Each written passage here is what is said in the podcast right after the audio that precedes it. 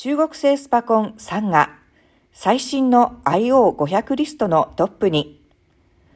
ドイツ・ハンブルクで行われた国際スーパーコンピューティング会議 ISC2022 で第10回となる IO500 リストが発表された。中国国家スパコン済南センターの新世代スパコンプラットフォーム山河が10ノードチャレンジでトップになった。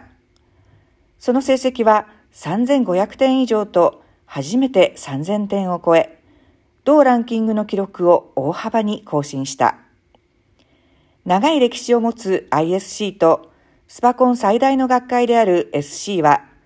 国際スパコン組織が開催する高性能計算分野のトップレベルの会議だ。毎年 ISC は1年の中頃、SC は年末にそれぞれ開催される。これらの会議では、スパコン分野の4つの重要ランキングであるトップ500、IO500、グリーン500、グラフ500が発表される。